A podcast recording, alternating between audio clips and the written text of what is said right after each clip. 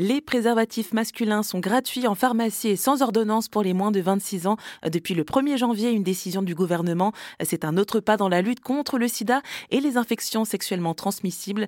Ces IST qui sont d'ailleurs en hausse chez les jeunes, d'après Santé publique France. Entre 2017 et 2019, le nombre de diagnostics d'infection à la chlamydia a augmenté de 41% chez les femmes de 15 à 24 ans et de 38% chez les hommes de la même tranche d'âge. D'où l'importance de faire de la prévention et de la sensibilisation c'est ce que fait d'ailleurs le collectif SIDA 33 en Gironde que coordonne Johan Plusalénet. Il explique en détail l'émission. Nos actions, se déroulent principalement autour du SIDAction et du 1er décembre, qui est la journée mondiale lutte contre le sida. Le collectif, du coup, c'est quoi? C'est un ensemble d'associations, d'institutions, d'étudiants et étudiantes qui se réunissent pour organiser toute une semaine de prévention et de dépistage euh, en santé sexuelle dans différents lieux de Bordeaux Métropole, euh, généralement, on fait toujours deux jours en milieu universitaire. Donc là, c'est l'occasion de sensibiliser quelques étudiants et étudiantes. Et notamment, on va à la fac de médecine.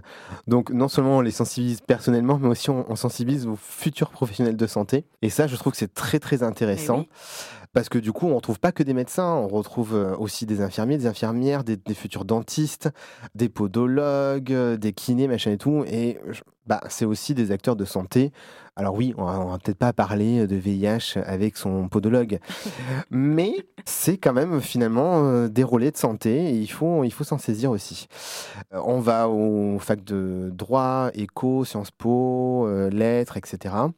Là aussi, ce qui est très intéressant, dans les milieux précaires, les centres d'hébergement, pour des personnes qui sont en situation de précarité, qu'elles soient migrantes ou non, et, là aussi, c'est vraiment très intéressant parce qu'on a des parcours vraiment hyper touchants. Les entretiens peuvent être très durs aussi, euh, parce qu'on a beaucoup quand même finalement euh, de violence, de viol. Et c'est l'occasion finalement de pouvoir offrir un espace à ces personnes qui finalement dans ces centres d'hébergement bah, n'ont pas d'espace. Il euh, n'y a pas d'infirmière en fait. J'ai mmh. été assez surpris quand j'étais dans... Enfin, dans certains centres, il y a des infirmières, dans d'autres, il n'y en a pas. Mais là où j'ai été, il n'y avait pas d'infirmières et finalement, il n'y a pas d'écoute, à part l'équipe pédagogique qui peut être là, mais qui ne sont pas forcément formés à ce type d'écoute. Et je trouvais ça très intéressant de pouvoir intervenir dans les centres d'hébergement. Et c'est vraiment des personnes qui m'ont touché. Et donc, du coup, bah, elles aussi, elles sont euh, preneuses finalement de ce genre d'intervention. Elles sont preneuses, elles sont demandeuses. On a eu pas mal de monde finalement.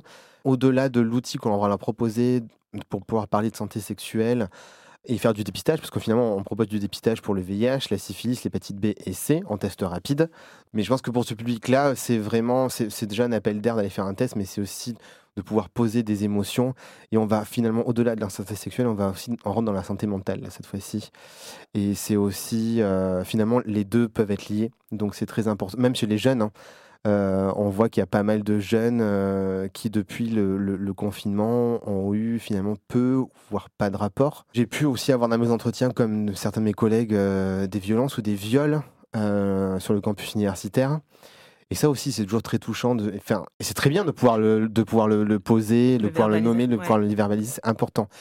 Mais derrière, finalement, ils en ont pas parlé. Il n'y a pas eu de plainte qui a été posée. Et je trouve ça dommage, en fait. De... Alors, je me, je me doute hein, que sur le moment, euh, aller déposer une plainte et tout, c'est pas évident. Hein, J'en ai parfaitement conscience. Mais qu'est-ce qu'on fait de tout ça? Enfin, je pense qu'il faudrait aussi, dans la santé sexuelle, il n'y a pas que le VIH, il n'y a pas que les IST, il y a, y a, tout ce qui, ce qui, va autour. Il y, y a, le consentement, il y a les discriminations, il y a les LGBT-phobies, le vécu de la sexualité, le vécu de couple. Enfin, il y a tellement de choses à aborder qu'il faut qu'on puisse euh, enrober tout ça pour pouvoir proposer un entretien de qualité. Ça, prend du temps finalement. Je pense qu'il faut garder euh, ces structures associatives à côté. Il faut continuer à y aller pour pouvoir justement poser toutes ces émotions, toutes ces représentations et discuter de, sujets finalement qu'on ne discutera pas en laboratoire. Et c'était Joanne Plusaléné, co-coordinateur du collectif SIDA 33 à Bordeaux.